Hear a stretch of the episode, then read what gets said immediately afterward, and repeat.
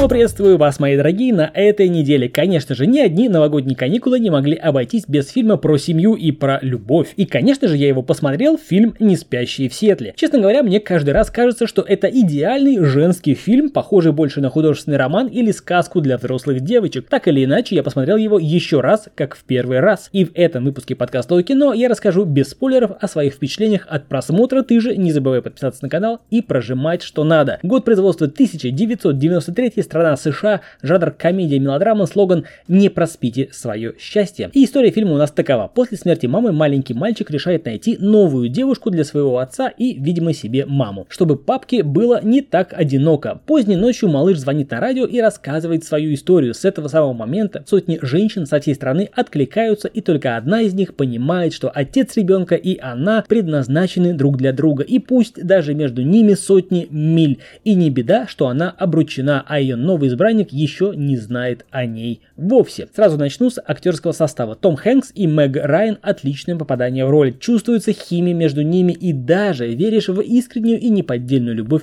в кадре. Нет ощущения наигранности и приторности, а потому веришь им на все 100%, как будто сам с ними проживаешь эту историю. А потому фильм получился очень добрый и романтичный, а также спокойный. Сюжетная линия состоит из двух, казалось бы, параллельных жизней, которые лишь изредка каким-то невероятным образом пересекаются пересекаются, хотя без целеустремленности одного из персонажей тут явно не обошлось. Отлично дополняет происходящее на экране музыка. Звучит и придает каждому трогательному моменту еще больше драматичности и чувственности. Сюжет фильма не такой уж и мудреный, скорее даже наоборот, он очень простой и от того знакомый и близкий обычному зрителю. Воспринимается фильм очень легко, есть над чем грустнуть и есть над чем посмеяться. А если отбросить флер романтизма и любовной лирики и прикинуть на нос очки реализма, то видим, как неуверенная в себе девушка девушка готова выйти замуж за того, кто ей не подходит, и она сама это чувствует. При этом она мечется между тем, что должна, ибо уже всем пообещала, и между тем, чего хочется. Но не четко хочется, потому что знает, а хочется, потому что чувствуется так. Чувствуется, будто бы это правильно. В конце концов, я бы посмотрел продолжение этого фильма, так сказать, сиквел о том, как сложилась их дальнейшая жизнь, которая так невероятно красиво началась. В общем, фильм интересный, фильм рекомендую к просмотру, а это был я, Сан Саныч, подкасту кино, как обычно, рассказал без спойлеров о